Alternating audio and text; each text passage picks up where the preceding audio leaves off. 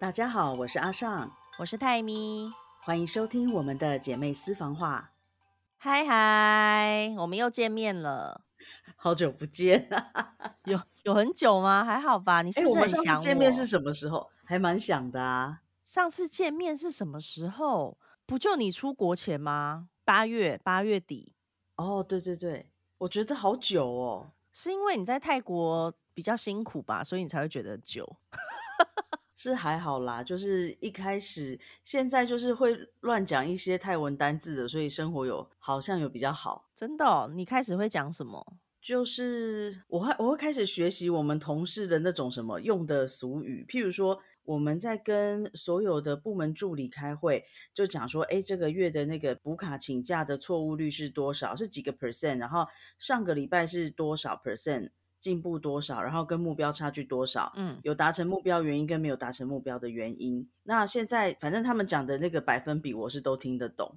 数字数字其实没问题，然后是变成就是越来越快能够反映到他们讲的数字，然后也会开始学习他们讲的一些用语。嗯，然后那天就是有一个部门，他就把他下个礼拜的数字定得很高，然后我就要问他这是什么？如果你要用有礼貌的讲法，应该是。阿莱卡，然后可是呢，我就学了我同事的讲法，就是阿莱哇，阿莱哇，然后结果全部的人都在笑，因为这其实是什么啊？就是比较不礼貌的什么啊？这样，嗯，就是磨牙这样子的感觉吧？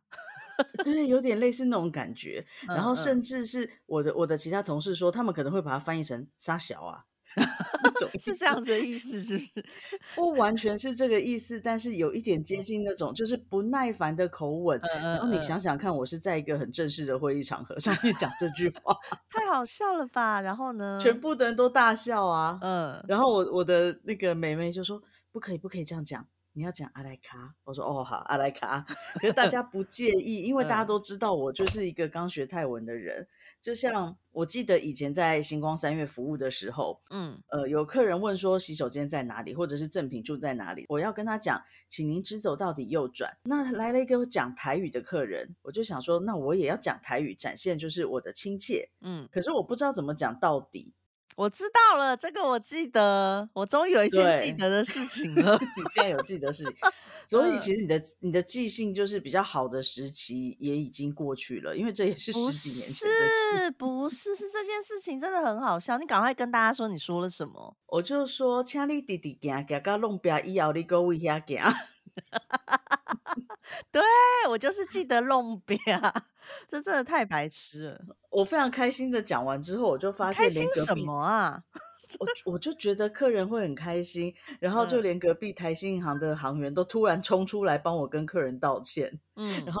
客人就在那边大笑。客人说：“哎，没关系，我不会放在心上。他一听就是不会讲台语，真的很好笑。我觉得学习语言当中，这种犯错也是一种成长。因为我我在学西班牙文的时候，我也犯过很好笑的错误。那时候老师问我为什么不吃饭，嗯，我说哦，因为我不饿啊，嗯，但是我就讲成因为我没有男人呐，因为 ombre 跟 ombre 是很像，它就只有一个字母不一样，嗯，我就说哦，因为我没有男人呐，然后大家都在笑，老师应该很。傻眼！你刚哎，你刚刚讲到不吃饭这件事情，我就想到韩国人很喜欢问别人吃过饭没有。嗯嗯嗯。我婆婆有时候就问我们说：“你们吃饭了吗？”然后呢，比如说某一天我们早上，因为我早上常常做三明治，嗯，所以我们早上是做了三明治给阿仔吃，然后他已经吃的非常的饱，还喝了咖啡，然后吃了水果。就我婆婆问说：“你们吃饭了吗？”然后他就说：“没吃饭。”然后婆婆就说。婆婆就很，就是你知道，她就有点责备，我可以理解，她就有点责备，就是说为什么我儿子都没有吃东西，然后我就我很恼怒哎，我跟他说你为什么说你没有吃饭，然后他就说我是没有吃饭啊，我吃的是面包，然后说你不可以这样回答，因为他当下哎，他问你吃过饭了没，不是真的问白饭好不好？谁会这样回答？不是要害死我吗？真的，你昂很奇怪哎。他这种时候就很猪队友，真是吓死我了。真的很猪队友。对，但是他的脑袋里对于那句话的概念，真的就是就是吃了饭了没有？所以他如果吃面，他也会说没有没吃饭。我就觉得这很白目北吧。呃，有时候啦，我觉得他最北吧的时候，就是我带他去染头发那一次了。哎，他也是诚心诚意的学了台语吧？他是说台语吗？我只记得他很大声，应我他应该是说台语。对啊，朋友应该都知道这个故事了吧？我不晓得，你可以讲一下。而且我觉得我真的是很喜欢拜托你带他去做一些奇怪的事情，真的很奇怪，为什么要叫我带妹夫去染头发？我不懂哎。因为你们就是都要染头发，对啊，那我干嘛 去？他不能自己去吗？他跟着又不熟，那时候因为要去那个地方，很就不太方便，他怎么去？反正我印象很深刻，就是我们走进那个从小弄头发弄到大的地方，对。然后呢，他坐下来，我坐下来，突然他就很大声，用那种唱音乐剧的声 音，从丹田里面大声的说：“姐，我要棒溜。”呃，啊，想到都觉得好害羞哦。然后我就想说，天哪，好丢脸，好丢脸！还好没有人认识我。我就跟他讲说，洗手间在那边。嗯，然后我就突然听见有人叫我的名字，是我的国小老师。Yes，是你的国小老师，真是太可爱。于是我一慌张，我说：“哎，老师，这个是那个泰咪的老公，不是我的。”哎，立刻撇清，我觉得蛮羞耻的，啊太好笑了。而且我还记得我之前。我还委托你，想要叫你带他去夜店，还好我抵死不从。对你都不愿意，然后阿仔好像也不是很想，他就想说跟姐姐去夜店对吗？跟老婆的姐姐这样对吗？超级不对，我不知道你怎么会有这种念头。我只是想说让你带他入场啊，就让他自己玩就好了。嗯，不是这样吗？我觉得不想，他就自己找朋友去就好了。他说没有朋友，你要跟他讲这个，又是勾起他心酸的回忆，他就会跟你说他没有朋友。嗯，好可怜哦。哎，好啦，你的睫毛还在不在？我已经把它们弄掉了。你怎么弄掉的？就是用那个什么啊，油性的卸妆，卸妆油，对，卸妆棉啊。那怎么卸得掉啊？你用了多久？好久，反正我就是闭着眼睛在那边敷。然后大概敷了三两三天吧，就是一天掉一点，一天掉一点，太好笑了吧？所以你觉得敷那个有用？有用。那你以后还会去接吗？不会。你是不是觉得很困扰？还蛮困扰，因为真的很痒。我就跟你说，一直想要流眼泪。你这个叫做事后啊，你又不是事前告诉我的。可你有问我吗？你又没有问妹妹。哦，对，因为我就常常很冲动。对啊，这种真的弄完以后眼睛，我觉得不，反正我觉得应该是我们眼睛比较敏感，真的弄的时候会一直很想扎眼睛，而且那个胶好像会越来越干、越来越硬的感觉。对啊，就很不舒服啊。所以我觉得可以一直弄的人真的很厉害。嗯而且我之前也去过，就是做的也不便宜哦的地方，结果还是不舒服。我去的也是很好的地方。对啊，所以我就想说算了，就可能跟我无缘吧，我就继续自己自己上睫毛膏。但你还好，因为你的睫毛本身就比我长。哦，对啊，不想否认，就很奇怪，我我的腿毛都比较长，胡子也比较长，但是睫毛为什么要比较短？我不真的真的，好不公平哦。你看，你有 各种毛发、胡子，你还要刮胡子哦。对，真的，怎么这么伤心啊？对，那你为什么睫毛短？这件事情好迷哦。这件事情真的好迷哦。算了，不探讨我的睫毛了，讲的都是泪。好啦，哎，你这你你这两天有没有看到新闻？就是一个很厉害的新闻。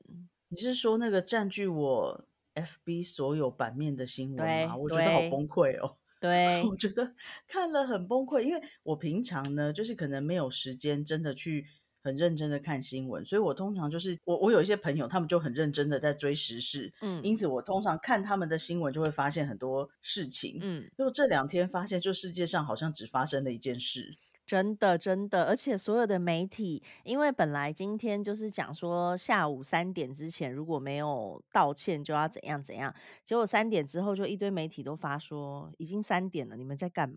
我是想说，这已经变成一个比全民公投还要重要的事情了。可能因为我本来就没有特别喜欢那位男歌手，但是因为我的同学之中有一位就是非常非常的爱他，那他应该受到很大的打击。有可能，所以我就从来就不好说什么，但是我就反正不是很喜欢他，就对了。我就觉得，如果真的是全部都是事实的话啦，那真的是还蛮渣的，是真的很可怕。我们看到的就是这些偶像们要呈现给我们看的这一面啊，对啊，因为其实像之前有一个新闻，那个韩韩国明星叫金宣虎，你应该不认识。然后反正那时候的新闻，但是我好像也看到他的新闻。不是啊，因为我跟我妈在在我们三个人的群组里在聊啊，所以你一定有看到。每次聊了很多那些韩国的明星，我都搞不清楚谁是谁啊。你一定都是快速划掉，都没在看，没有在看，完全。反正那个金宣虎，他那时候就是一度被封杀，然后。他从节目就是等于被踢下、踢离开节目的那种感觉就对了啦。然后那时候的起因是因为他的号称前女友，然后出来说就是怀孕啊，然后被骗堕胎什么什么什么的，反正就类似这样子的内容。但后来证明，就是其实怀孕之后，他是有想要负责的。反正最后还给他一个清白，他算是少数被爆这种新闻之后，其实反而形象更好的人。就像我之前还蛮喜欢一个艺人，他那时候他就是，反正其实他就是交了一个女朋友，那个女生后来就说他是被强暴了，被那个男生。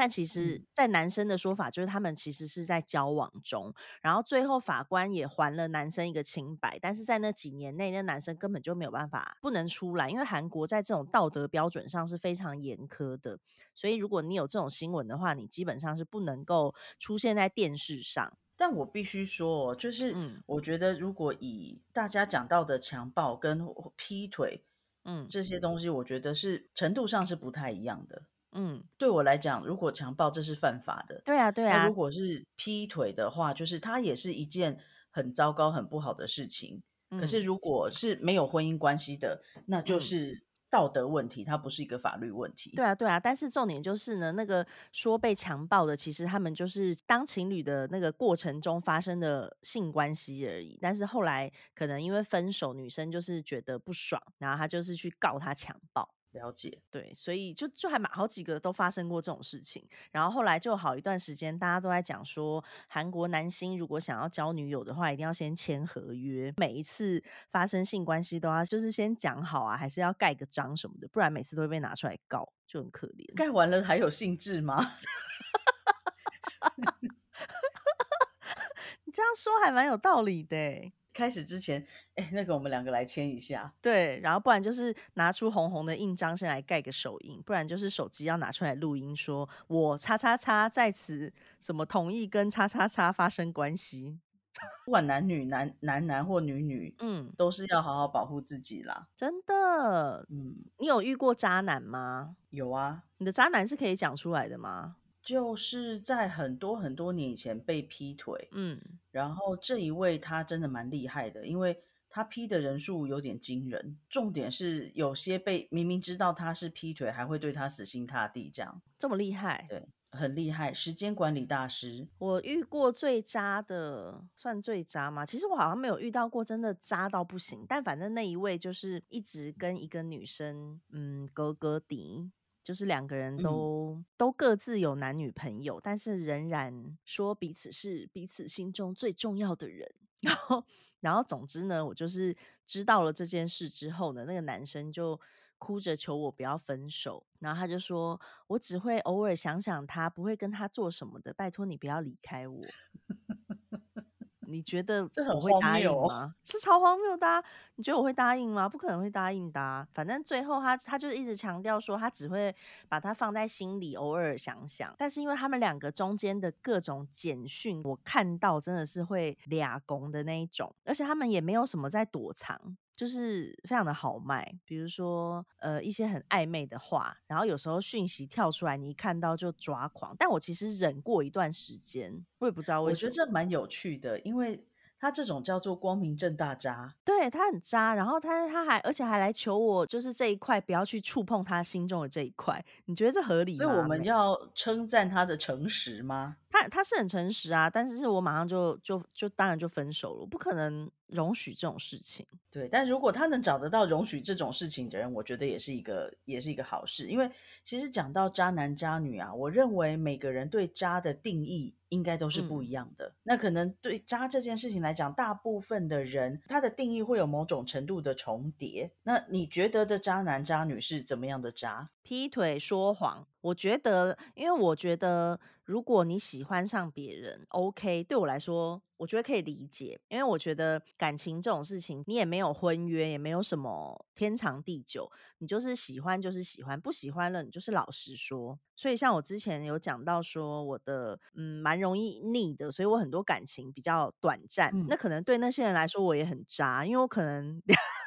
一个月就跟人家说要分手，但是我的分手就是我也不是说我喜欢上了谁，而是对我来说，本来答应要在一起的那个感觉瞬间就消失了，所以我就会觉得那没有必要要拖着，你知道，就是两个人都不开心。但我是不会做什么劈腿或是什么的，是完全不会。所以对我来说，我觉得一次就是一个人。你要是不喜欢了，你就跟我讲。那我当然可能当下很难过，可是总比就是偷偷摸摸然后被骗还不晓得来的好。我自己是这样觉得。我也觉得，对我来讲，如果渣的定义应该就是恶意的利用别人跟欺骗别人。嗯，这个是我认为最最糟糕的状况。嗯，对，其他的话。可能还好，就是我觉得大家要了解自己吧，就是了解自己在感情里面需要的是什么，然后在交往之前就可以事前做充分的沟通。像你刚刚提到的这个状况，其实现在如果有追求者，我都会直接跟他们讲，我在感情上是一个很自私的人，嗯，我很在意我自己的感受，嗯，然后我很在意我自己的心情。然后我也没有办法跟你承诺天长地久，我都会很直接的把话讲得很清楚。嗯，那可能对某些人来讲，这样也挺渣的吧？嗯，但是这样不会渣吧？这样只是很怪，就他们可能会觉得 这个人很怪，但是没有到渣，因为你又没有骗他感情。对，这我走的就是一个姜太公钓鱼的路线。对啊，可是因为像现在新闻这个，他的当然不知道就是前期讲的是不是全部是真的，但是就是以前期爆料的内容来看好了啦。如果已婚了，你还去找炮友，你还每个城市都有一个炮友的话，我觉得这件事我就不能接受。对，而且我觉得很奇妙的是，大部分你听到会是男性会做这样子的事情，我我认为大部分听到的是这样。对。那他们有没有办法接受自己的另外一半？如果在每个城市也有自己的炮友呢？不能接受吧？怎么可能接受？大家都是宽以待己。因为我我知道有一些朋友，他们跟自己的情侣走的是所谓的开放式关系，嗯，这是在没有欺骗的状态下，他们彼此就有约定。那他们可能每一对有不一样的自己制定的规矩，嗯，或者是约定。那我觉得这个就很很正常。可是如果你真的是欺骗，那真的是很糟糕。对啊，哎，可是开放式关系到底是要多开放？我的一个朋友他说，他跟他的女朋友就是这样子的。呃，开放式关系，然后他自己有两个女朋友，他女朋友就是除了他还有另外一个男朋友，然后他们四个人是等一下太复杂了，等一下他有两个女朋友，对，然后他的女朋友还有一个男朋友，对，好，然后呢，这这不能讲太快，会听不懂，不好意思，好，然后呢，然后呢，然后他们彼此都很关心对方，然后也可以几个人一起吃饭或者是一起出去玩，然后他们觉得这样子很自在。所以两个女生可以同时出现在一个地方吗？呃，他们会同时出现在一个地方。Oh my god，这么厉害！我我觉得这个蛮神奇的。所以这个在很多人的想法也会不能理解。但是是台湾人吗？不是哦。讲到台湾人，应该比较难接受这件事情。对，然后我觉得听起来挺挺有意思的。太妙了吧？嗯，我还问他，那你会有爱哪一个比较多吗？嗯，他说没有，他对他们两个的爱，他自己认定是很平等的。这太神奇了啦！而且两个女生还可以一起出现在一个地方，是一张床上吗？嗯，我没有问呢，因为我觉得这就有点私密了。但是他们好像会一起出去露营啊，干嘛的？太酷了吧！我觉得这还蛮有趣的。那女生的。他女友的男友，他也一起，就是会一起出现在同一个地方吗？呃，都是有见过，然后好像也会一起吃饭。这是当时他告诉我的。太酷，太酷了哦！但是我不知道他们还有没有在一起，没有问。我之前也是看到一个什么。新闻，但那个故事是有一个男生，然后他的女朋友突然有一天跟他说自己好像是双性恋，因为他爱上了另外一个女生，可是他对这个男生的爱是没有变的。然后结果那男生就说：“那你让那个女生也一起搬来跟我们同居。”所以他们就三个人同居了。这是一个新闻，也蛮有趣的啊。对啊，啊，我就觉得好神奇哦。你看到我们讲的这些故事，不管它对我们来讲有多么的不可思议，或者是听起来多么的特别，对他们自己 OK 就好了。对他们自己。都同意这件事情，是的，是的，他们没有就是建立在欺骗或利用上面，他们是很开诚布公的讨论这件事情，然后制定了自己的生活方式。对我觉得这个就可以。可是像这两天的这个新闻，我就觉得这新闻真的是害惨我们，看我们都看不到正常的新闻，真的怎么滑都是这个新闻，很离谱。我我好像没有看过哪一次我的脸书长这个样子，哎，是哦。我觉得就是全世界都在分享他们的故事，嗯嗯嗯，真的真的还蛮夸张的。而且因为就就是女生有在她的那个长文里面又讲到有关家庭主妇这件事情，所以我就还发了一个文。哦，真的吗？因为像其实家庭主妇是基本上是没有在领薪水的，对吧？对，但是我很多朋友他们就是，比如说就是老公觉得你在家为什么花这么多钱？你买菜为什么买这么贵？你为什么还要出去喝咖啡？你为什么还要跟朋友出去干嘛干嘛？我在外面上班这么辛苦，你竟然还花钱去喝咖啡，诸如此类的事情。所以我就有写到，就是我觉得其实家庭主妇不是一件很容易的事情。你光想我们小时候成长的过程，妈妈是怎么照顾家里的，超可怕的啊！真的算是一个很恐怖的工作哎。所以我就觉得，因为有的人会觉得太太在家里好像很清闲，那我就觉得其实他们也可以试试看，就是调换一下，真的是可以试试看。就是其实不管是什么位置啊，我觉得都不能去假设别人的工作是很轻松的。对啊，因为哪有什么工作是很轻松的？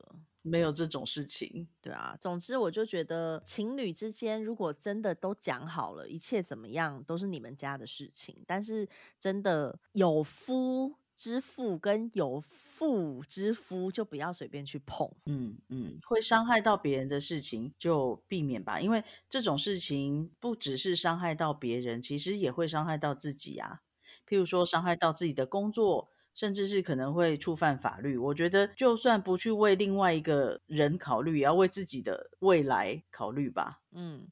而且我就觉得有一些小三就是会抱着，就是他以后会离婚跟我在一起，但我觉得这些其实都是空话。如果说他真的有心想要离婚，为什么要等以后？我看到的基本上好像都不会成真呢。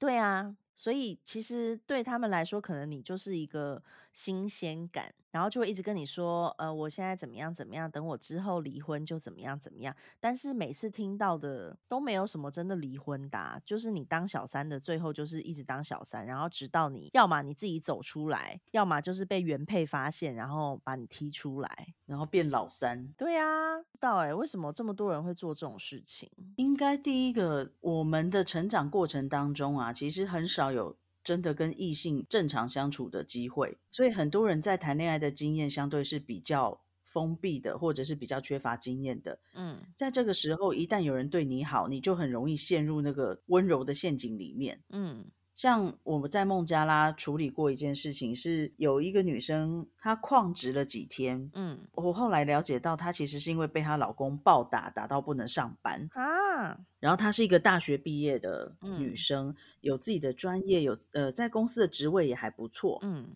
她的老公是卖毒品的药头。哈，嗯，小学毕业。嗯。然后她跟我说，她老公的工作是司机，可是我们都知道那只是明面上的工作，她老公私底下就是个药头。嗯，我就问她说：“那你为什么这么爱你的老公？”她说：“他他也很爱我，他只是偶尔会打我而已。”哎，那很可他平常都很爱我。嗯，然后我就跟他说：“你不为自己想，你要为你的小孩想吧。万一他也很爱你的小孩，可是也会打你的小孩。”嗯，那怎么办呢？然后，但是其实从他们的聊呃跟我回答的过程当中，我才知道这应该是他真正交谈有比较长交谈经验的一个男生。嗯，所以他其实也没有其他的什么经验。对，那他可能就认定了这个男生，就没有想到他们的差距跟这男生本身的条件。嗯，那像我有，我之前应该有跟你讲过，我的一个嗯部门里面一个很好的美眉，她也是，呃，她有一天打错电话跟那个男生道歉，那个男生就说你不要跟我道歉啊，我们可以聊天啊什么的。嗯，然后后来他就爱上了这个男生，啊，也跟这个男生结婚，他们结婚了。然后因为我我这个同事他在。呃，孟加拉少有九个 percent 的印度教徒，她是印度教徒，她是第二种姓，她老公是第三种姓，哪一个比较高？就是第二比较高，嗯，然后她老公是第三，她老公比较差，所以全家人就对她非常不谅解，就跟她断绝关系。对，那后来她老公就是也发生了一些状况，因此就开始也开始家暴，也是跟毒品还是管制药品有关系，嗯。就开始对她家暴，然后她就是很很可怜，每天都过得很痛苦。嗯嗯，然后全家都不理她。我那时候还跟她讲说，你如果要搬出去住，我可以借你钱，就是你就想办法脱离你你的丈夫。嗯嗯嗯，反正现在她其实也找到她幸福，因为她后来终于成功的离婚了。可是。在孟加拉的法令规定里面，印度教是不能再婚的，所以她离婚之后，她交不到男朋友，因为大家都知道，就是没有办法跟她结婚。回教徒可以再婚，可是印度教徒不能再婚。嗯，对，我不知道为什么这样。嗯，然后总之呢，她后来就是透过朋友的介绍，嫁给一个呃已经规划为法国籍的印度人。可是法国的移民局告诉他说，你在孟加拉是没有办法合法的再结第二次婚的，所以你跟你老公的婚姻在法国不算数。就是一整个很波折，怎么办？我我大概有跟他讲几个办法啦，就是叫叫他自己去处理。那后续处理的怎么样，我也不知道。但是他人现在应该是在法国吧，还是在印度啊？听起来好辛苦哦。可是你看，这很多一切都是在于我们在读书求学的过程当中，你只要一旦跟异性稍微走得比较近，可能老师也会很紧张，家长也会很紧张。但我其实觉得，与其这么紧张的叫你不要接近，不如教你怎么保护自己。我觉得这比较重要，这个非常重要。但是我们大部分，尤其在我们那个年代，我觉得大部分的家长比较不会做这样的事情。哎，你知道，当说当我那个年代的时候，就表示你老了。我以前在大学就是当辅导老师的时候，呃，那个我学生会问我说：“哎，阿尚姐姐，在你那个年代有彩色照片吗？” 我说：“这什么问题？”整个大傻眼，这个太好笑，这真的假的啦？真的啦，太好笑了吧？我我觉得这整个晴天霹雳，真的真的，你要跟他说你从小就是彩色照片呢？对啊。不对啊，我想我想想，我觉得我三岁好像有拍过黑白的照片，可是你也有彩色的，啊所以应该不是出生的时候就有彩色照片。对啊，是只是稀不稀有，是把它洗黑白，珍不珍贵之类的。对啊，反正是有的，这太好笑了。哎，连我妈以前都有一些彩色照片，你怎么会没有？不要开玩笑。对呀，所以我觉得那小朋友好可爱，好好笑哦。真的，反正我觉得其实应该要教怎么样。保护自己，教怎么保护自己，然后怎么正常的跟就把异性当成是朋友，对对，来来交朋友就好了。没错没错，因为我后来发现，其实你看，像我们高中念女校，后来我就不太不太知道怎么跟男生讲话，因为话题也不一样。你会吗？嗯，会耶。我我觉得会，就是到现在，大部分是别人主动跟我讲话，我才比较会回。是哦，啊，可能我可能是因为大学又是男生多的学校，所以好像就我大学念的是女生多的学校啊。对啊，我我班上很多女生啦，但我跟班上没有很熟。我 对啊，所以所以就还好。但哦，然后还有有一些渣男，我觉得是那种啦，真的就是刚刚说的会家暴的。哦，对，那真的很糟糕哎，为什么要这样？不懂。言语暴力跟动手，我觉得这都很不能接受。不过，我觉得我们我们这样讲也是要修正一下，我们不能只说渣男，因为什么性别都可能有渣。哦，对，只是渣男这个话真的太顺口了。嗯，我也觉得。阿仔在师大上中文的时候，就有一个教到了渣男，但是没有渣女，他就是学了渣男，所以他会一直说他自己是渣男。为什么？因为就是教了那个之后，他他的概念，他觉得渣男就是那种 playboy 花花公子。然后认识很多女生讲，然后他就说他想要当 渣男，我就说你不要乱讲，你搞不清楚渣男的那个定义，真的。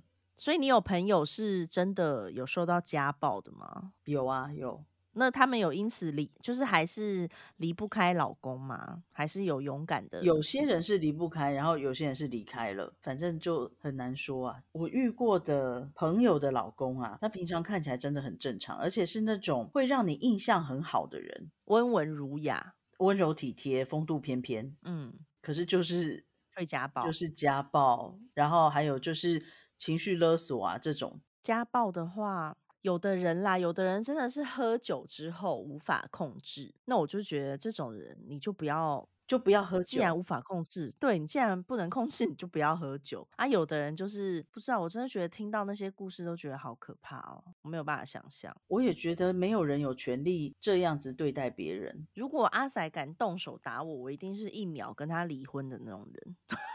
我是没有办法，但是我看到很多人，他们其实，在事情发生前，他们也会这么说。可是，真的，一旦遇到事情之后，其实像要勇敢的讲出来的，真的很少。对，或者是说勇敢的去快刀斩乱麻，我觉得这个是很困难的，所以也才会有这么多人被骗。因为我在想啊，我我今天以女生的角度来讲好了，因为我可能我们自己是女孩子，比较了解女生。很多女生啊，她可能在被劈腿的时候，你觉得她是有感觉还是没有感觉的？装傻吧，有的人就算知道了也会安慰自己。我觉得是这样。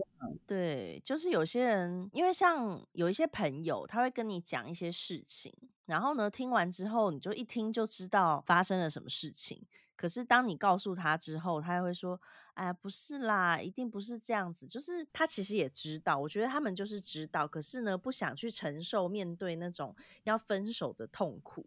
所以就选择当做假装不知道，就会说他还是对我很好啊，什么什么什么。是我我我自己有遇过，就是曾经算是约会会出去的对象，嗯，然后呢，但是我我的感觉就不知道为什么在一段时间之后就觉得有点怪怪的，所以我就我就跟这个人说我不要跟他再出去了。然后过了可能好几个月，我就接到电话，然后电话里面是一个女生，她说我是某某某的太太。我想某某某，我已经忘记这某某某。是谁了？因为你也知道我的记性也不是非常好。嗯嗯嗯。然后那个哦，我后来想到哦，某某某是谁？我就说哦，有有什么事吗？我不知道他已经结婚了。然后他说哦，呃，没关系，这很正常，我不怪你，因为所有的人都不知道。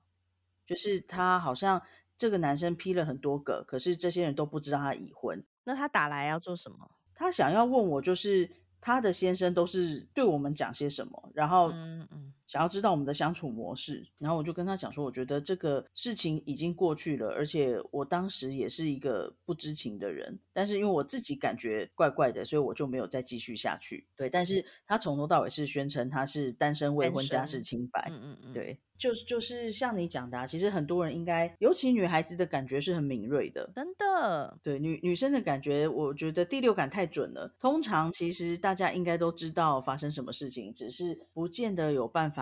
理性的去做后续的处理。那像我觉得那次我就很幸运，因为我自己就觉得不对劲，然后于是我就赶快把它结束掉。嗯嗯嗯，对。那你想想看，如果我不去面对，如果拖着没有处理，到后面你把自己投入的越多的时候，就越难抽离了。对你被逼的不得不处理的时候，那个痛苦应该是更大的。真的，我觉得有些人又会觉得说，比如说，如果你跟这个渣男交往了很久，然后你就会想说，没有办法，我现在青春都已经奉献在他身上了，如果跟他分手，我以后要怎么办？然后就导致于不愿意分手。但我觉得这种就是很可惜啊，因为你早一点脱离渣男，你才可以早一点认识新的男人。对，而且说真的，我真的没有觉得你你说青春，青春的实现要定义到什么时候？就是我们上我们上次讨论过的，有些人说你可能二十五岁就走下坡，我告诉你们没有这种事情。而且我觉得这种东西都是 timing 的问题。你可能现在觉得你找不到了这个人，可能是你最好的选择，但真的分手之后，你就会发现外面还是非常的海阔天空。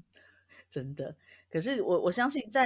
处理分手那一段，其实你投入的越多，当然你是越痛苦的，没有错。哦，对，我想到另一个渣，哎，我竟然忘了这个渣男。我突然想到一个渣男，哪一个啊？就是劈腿劈很多个的那一个，我没有印象。跟你在很近的地方的那一个，跟我在 哦，是不是也忘记他？对不对？对啊，太久了吧？他真的很，他应该不会听吧？我们是，他是我唯一有联络的前男友，哎，哎，真的假的？我的好像蛮多都有在联络的。他他最渣，但是我跟他有联络，为什么呢？我不知道，哎，我我不晓得。然后那时候反正因为他批了四个还五个，然后是他的朋友看不下去跟我讲，然后我才知道的。啊，你那时候就是都没有发现，我完全不知道啊，我怎么会知道？我根本就是不是很敏感对这种事情，那时候就是傻傻的哦。然后反正就劈，可是他劈腿，然后他后来跟我讲说，反正就讲了一堆理由。你知道就讲说什么我我也不知道，但是我就是什么每个都很喜欢呐，干嘛干嘛干嘛，叭叭叭讲了一堆，反正就分手了。然后那时候我就觉得这么烂这么渣的人，从此就会消失在我的生命里，不会出现。但没有哎，我们就一直都有联络，好奇妙。可是我觉得这个渣男的话术都很好笑，因为像我像我被劈的那一次的那个，他真的很厉害。他的批的人数也是很惊人，然后每个都觉得他很优秀嘛。然后他的做法是什么？像很多女生会发现男生劈腿，是你发现你什么时间找不到这个男生，对不对？没有，我我认得的这个他更厉害，他就是随时随地一直要跟你报告他的行踪，嗯，让你放下戒心。报道我觉得有够烦的。我都跟他讲说，你这些生活琐事，就是你你大概跟我简单讲一下就好，你不用讲的那么详细。后来我我我自己不是因为这样而觉得放心的，但是我我知道其他女生是因为这样而觉得他就是很让人放心。因为很妙的是，我跟这个渣男虽然已经老死不相往来，但是我跟他其他劈腿的女生就是还有联络。对对对，有有，其中两个是我很好的朋友。对对，我就觉得这男生就是各方面都很差，可是品味还蛮好的，看女人还蛮会看的。而且我觉得。就是对我来说，我觉得会劈腿的人就是会一直劈腿，我会这么觉得。他在道德上没有对自己没有约束，就是他想怎样就怎样，所以他这时候他劈腿，他以后就还是很有机会会劈腿。就如同我的某一个前男友，然后他那时候在交往的过程中，一切都非常的 OK，然后后来是他跟我说，有一天突然跟我说，我觉得我们好像该分手了。那时候其实还蛮傻眼的，因为我就觉得。啊，这个我知道，对不对？当然知道，你当然知道。反正我就想说，该分手了是怎么一回事？这话听起来就超奇怪。但因为那时候我们感情算是已经比较淡了，因为交往蛮久的。然后，所以就想说，哦，该分手哦，大概懂那个意思。然后，反正挂掉电话之后，我是有哭的稀里哗啦。就是虽然淡了，可是因为你当时会觉得跟这个人可能不会分手，很稳定，不会分手。但是反正就是分手了。但分手我大概哭了个两天，我就又没事了。然后大概过半年之后，就听到。其他的他朋友就在讲说：“你难道都不觉得很奇怪吗？就是好好的，怎么会突然跟你分手呢？你都不觉得很奇怪吗？什么什么什么，反正就是在暗示他有劈腿什么的。然后反正总之后来他结婚了，然后呢，他应该不会听吧？反正结婚了之后，我也在想这个问题，他应该他应该不会听吧？反正他后来。”就是他现在是已婚的状态，但是他又劈腿了，所以他现在变成外遇。他现在已经不是劈腿，他现在是外遇。我我其实还蛮好奇他会不会听的。那个谁谁谁，如果你有听的话，跟我们讲一下。我希望他来澄 清一下，因为后来因为我就是我看过他老婆的照片，我没有我不认识他老婆，看过他老婆的照片，看起来并不像是一个坏人。对，可是说真的，这个男生本身看起来也不像坏人。对。你怎么会觉得他会是个坏人？他看起来就是和善到一个不行。反正总之，因为后来我们一群朋友的结论就是，他可能那个女生以为我们分手了，因为他有可能是骗那个女生说我们已经分手了。哦，然后到快要骗不下去的时候，赶快告诉你。对对之类的。但反正总之，他就是现在为了寻找真爱，他就是又嗯，对，就是 又认认识了女神。对，但是我也是从各处一直听到这个消息，我想说这消息传的还真大，就是我一直 从各种 A B C D E F G 那边听到这件事情，但是他的家人好像不知道，但我也不知道他的妹妹会不会听我的，我也蛮好奇的，反正我觉得这种事情你也瞒不了一辈子啦。当 A B C D E F G 都知道的时候，你觉得谁还会不知道吗？你随便传，就是随便问个人，应该都知道吧？我觉得会有人知道，表示他也没有想要瞒吧。总之，我遇过的大概就这些，其他就是都很正常。觉得我遇到的大部分也是蛮正常的啦。然后，但是遇到这种比较不好的，就只能当做是一个教训。然后叫什么呢？挡煞。这叫挡煞吗？有点有点那种感觉，就是好了，发生了一件坏事，把你的那个坏事额度用掉。对啊，就会开始有一些好事情。是的，是的。但我觉得在感情上，我们应该哦，没有我，你受伤害的时候还是会蛮受伤害的。哦，对对，我会，但我我不太会。我个人会伤心个可能两天，我都不会伤心很久，然后就可以张开双手迎接下一个春天。我大部分不会伤心很久，但是可能真的遇到就是放的比较深的才会。那因为大部分的时候，我觉得我都不是放的很深，因为我大部分时间是比较在意我自己的。然后可是可能会比较难过的时候，就是我也蛮在意对方的状态下，就会就会比较难过。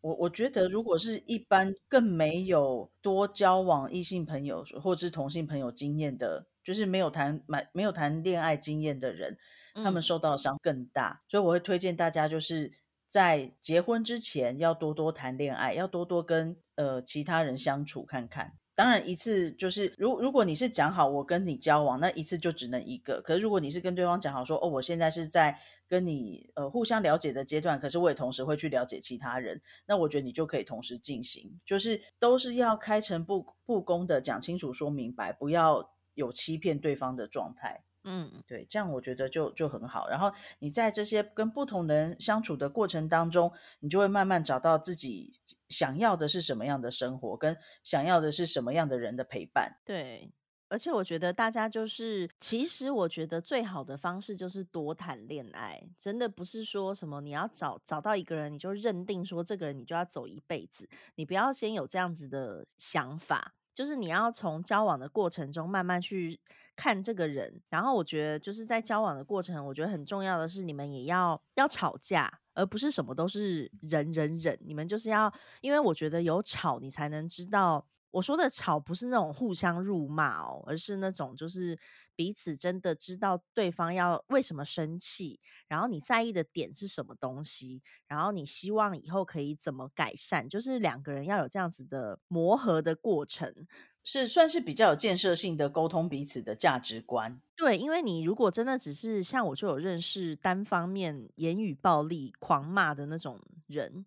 那那种人呢？你这样骂根本就没有任何的解决办法，因为你就是光骂骂骂骂，然后最后骂完就说好，我不想讲了。对你下次还是会发生一样的事情，然后骂完以后就说自己不想聊了，这不是很自私、很过分吗？对，而且我就觉得，比如说你多谈恋爱，就像你刚刚讲的，你才知道你想要的是什么样的人的陪伴。然后你可能就会发现啊，原来我比较适合那种比较温柔、会关心我的，因为我想要得到很多的关心，或者是你会觉得说我希望自由自在的恋爱，我想要一个可以让我享受自我的人。对我就觉得像这都是你需要靠一些恋爱经验才会知道的东西，因为很难说你。交到第一个男友，你就真的这么的合？当然还是有很多人就是初恋结婚也很幸福的。对，但是我觉得有的时候真的经验很重要。认同，完全认同，就是不要太急着把自己定下来。对，因为你也不要去想说，我交往这个人哦，我就是打算要跟他结婚。你不要太早把自己的眼睛蒙住去想这些东西。你一开始是要睁亮双眼。而不是戳瞎他，我觉得这很重要。对，然后年纪太轻的话，就是自己要多多考虑一下，因为我认为我们在二十岁、三十岁、四十岁这几个阶段，其实每一年在自己的想法都会有点改变。对哦，而且我觉得有一个很重要的，就是像以前。长辈们会说要门当户对，嗯，但我觉得门当户对是非常有必要的，但是不是真的只说你们一定要金钱都要很有钱啦，还是都要是什么什么政商家的名流的小孩？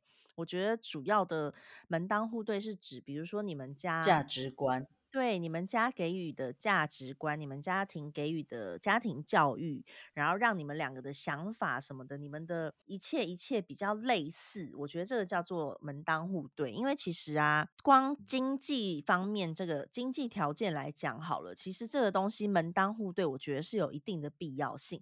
当然不是说如果你们差距很大就真的不能结婚，而是你们就可能会需要更多的时间跟。精力去了解彼此。所以我觉得门当户对是一个，这要怎么形容啊？就是其实他在感情中，我觉得是不是完全不重要的东西？我也认认为是蛮重要的，因为价值观真的会不一样。然后再来，我觉得就是其实你会。呃，可以从认识这些人的这种蛛丝马迹去了解、去观察他的价值跟你的差距有多大。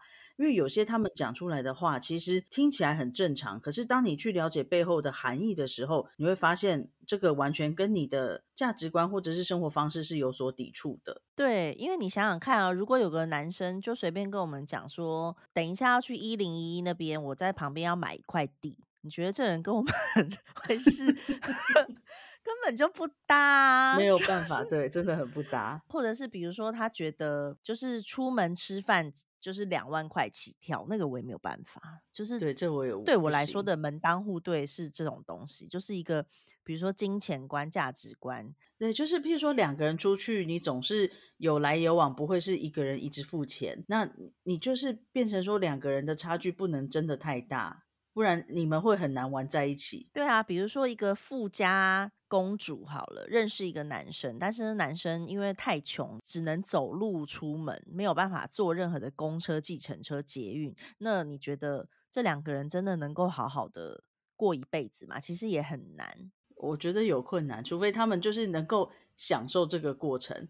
呃，我有一个前男友，现在已经是个有钱人了。可是当年我认识他的时候，他真的穷到爆。然后他曾经从台大骑脚踏车来我们当时在台北的家接我，然后我就坐在脚踏车后面，就是跟他到处跑。对，然后我觉得那时候也觉得哎，还蛮好玩的，就是我可以享受那个过程，所以就觉得。还 OK，可是如果我是一个不能享受，或者是我觉得我实在受不了这样子，那我就真的不适合跟他这样出去。嗯嗯嗯嗯，因为会自己会觉得很委屈。那也还蛮好笑的，他最近都跟我讲说，你看，哎，以前我那么穷，然后现在就是都可以过得比较好的生活。他说，因为他都有把钱存存起来，不像我都把钱花掉。我觉得好烦哦，就是你知道，有些老朋友就是很了解你，很讨厌。I know, I know。我给的建议就是这样子啦。然后我觉得，像我跟阿仔是远距离的情侣，而且我们的远距离是基本上我们两个结婚前见面的时间不到一个月，全部加起来没有一个月，好夸张哦。对，所以我觉得其实结婚这件事情，我当时没有这么觉得，但是我后来想想，觉得其实非常的冒险。所以后来如果有一些人他们想要跟韩国人结婚的话，来问我意见，我就会说，我觉得你们其实可以多相处看看，你可以认识一下他的家人，因为你可以从他跟家人之间的相处看出来他的一些家庭观念。然后你可能也是要，比如说你们可以一起去旅行，你们可以一起在一个城市，比如说过上一阵子。比如说你可以去，假如说是要跟韩国人结婚好了，你可以到韩国去念一下语言，或者是对方可以到台湾来念一下中文。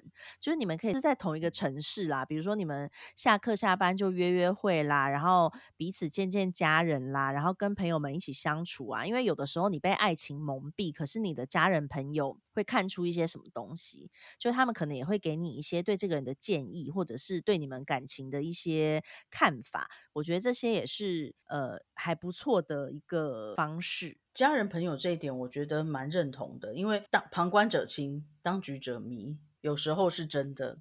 对，因为你在恋爱的时候，很多人都会戳瞎自己的眼睛。对，你是透过那个梦幻的粉红泡泡在看另外一半的。对，戴着一个就是非常非常非常粉红的墨镜，但是你的家人朋友戴的可能是老花眼镜、放大镜，所以 他们会看得很清楚。所以我觉得就是这些东西都不要想说好像不重要，但我觉得这些其实真的都很重要。对，然后也希望大家可以睁大双眼，好好的看清楚。当然有时候你会觉得遇到渣男渣女，然后你要分手可能很痛苦，但是真的下一个不一定会比较差。对，而且不分会更痛苦。真的，你要痛苦一辈子，还是早死早超生？对，长痛不如短痛。没错，对，所以简单来讲，今天我们的建议就是，如果你真的是一个没有办法很专情，或者是你觉得自己可能会被人家定义为。渣的这种状况下，嗯，应该就是说你要了解自己，然后要跟对方充分的沟通，不要存在着恶意的欺骗跟利用的行为。真的，我相信你也可以找到适合你的人，而且你不需要提心吊胆。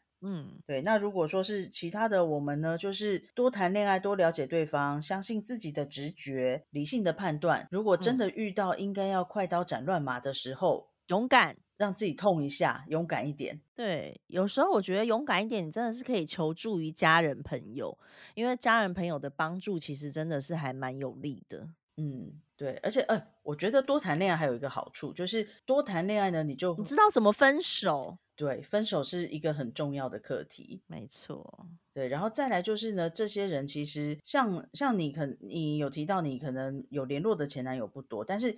以我的状况来讲，我会有几个，我觉得他们就不只是前男友，他们是真的很很优秀的、很卓越的人类，所以我会持续跟他们保持联络。然后，但是当然也会注意到他们如果有另外一半，我会注意到另外一半的想法。那但这些人对我来讲就是比较特别的朋友，他可能算是比一般人了解我，所以当我有一些。建议，譬如说，呃，换工作啦，然后想要做什么事情，做一些人生决定的时候，嗯，有时候我也会参考他们的意见，因为他们的人生经验很丰富，也很聪明，而且真的就还是会比一般的朋友更了解我的内心。那我觉得这些人对对我来说也是很重要的，两边都 OK，然后你也有注意到对方另一半的想法，比如说你人家有交女友的时候，你就跟人家保持距离。那个那个我就会保持距离。那我觉得这样子就就 OK 啊，但是基本上人就是不要太自私啦，大概就是这样子。重点我觉得就是这样。如果要自私，就是自己讲清楚啊，真的，你不要去骗人。希望大家都可以找到自己的幸福，没错。然后希望就是渣男的新闻不要持续太久，因为真的是怎么滑一直出现，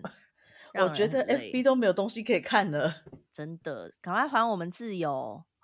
对对对，今天这个广播上线的时候，我觉得新闻应该已经消停了一阵了吧？我觉得新闻应该已经消停了啦。我觉得对于女生女方来讲可能很难吧。如果她是觉得自己受了这么多的委屈跟伤害，她会想要用这样子的方式，我也是可以理解的。嗯，没错。哎，好啦，只能希望大家就是都像王子公主一般过着幸福快乐的生活。嗯。嗯，我们今天的节目就到这边了。大家如果有任何想听的、想知道的、想聊的，都欢迎 email 给我，我们就是会挑选一些来跟大家分享。